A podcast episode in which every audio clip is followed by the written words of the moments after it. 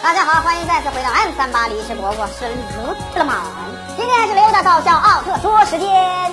今天的雷欧出现了安琪拉，长相可以说是史上最萌了。那么这个安琪拉究竟是从何而来呢？一起来给我搞笑奥特说吧。一天，更元俱乐部中的一个小美女突然魂不守舍，跑到天台对着月亮喊：“你不要每个月都来打扰我，烦不烦人呢？”啊，我说姑娘，有些东西一定要每个月来一次的，如果不来，那肯定比现在还要闹心呀。小姨妈说的很对。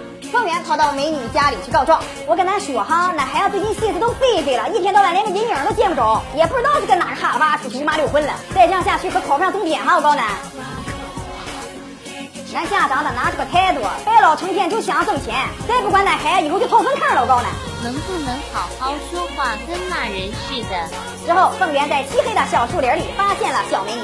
小美女正在跟月亮对话，月亮说小美女是月亮上的公主，为了躲避高考而来到地球。可是没想到的是，地球上的高考更加惨无人道、惨绝人寰啊！多少年来一直蹂躏着青少年儿童的身心，几乎无人幸免。所以月亮上的仆人打算把小美女公主接回家。可是小美女由于是学霸，所以不承认她是公主，不打算跟仆人回月球。她还打算征服考场，将你踩在脚下，一碗狂澜呐！凤元一听，这货要带走自己教出来的优等生，上来疯狂的谩骂公主的仆人。俺们这帮外星人智商都快没有下限了，还滴滴滴，成天也不学习，就知道看李动漫，脑都给俺看炸了。长大就等着集体掏粪坑吧呢。仆人二话不敢说，直接化成了一缕脓屁消失了。凤元把公主送回家学习，跑到基地调查这个月球生物是来自哪个破学校的熊孩子。结果发现公主果然是来自月球的，这下麻烦了，这个优等生可能会被挖走啊！这样第二天，月球的片子里突然蹦出了一个大粪球，朝着地球飞来。它来了，它来了，它朝着地球走来了。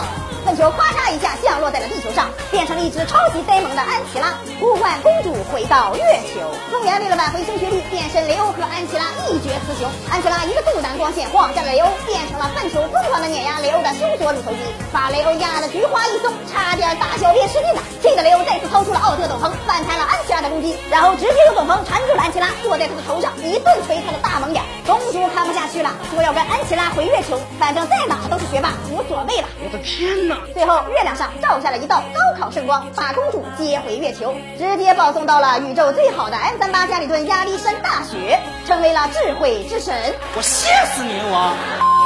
所以说，大家一定要好好学习，将来一起来 M 三八礼之国，成为宇宙中的佼佼者。动漫，每天十一点半和四点半都会更新，不要错过精彩节目。咱们下期再见。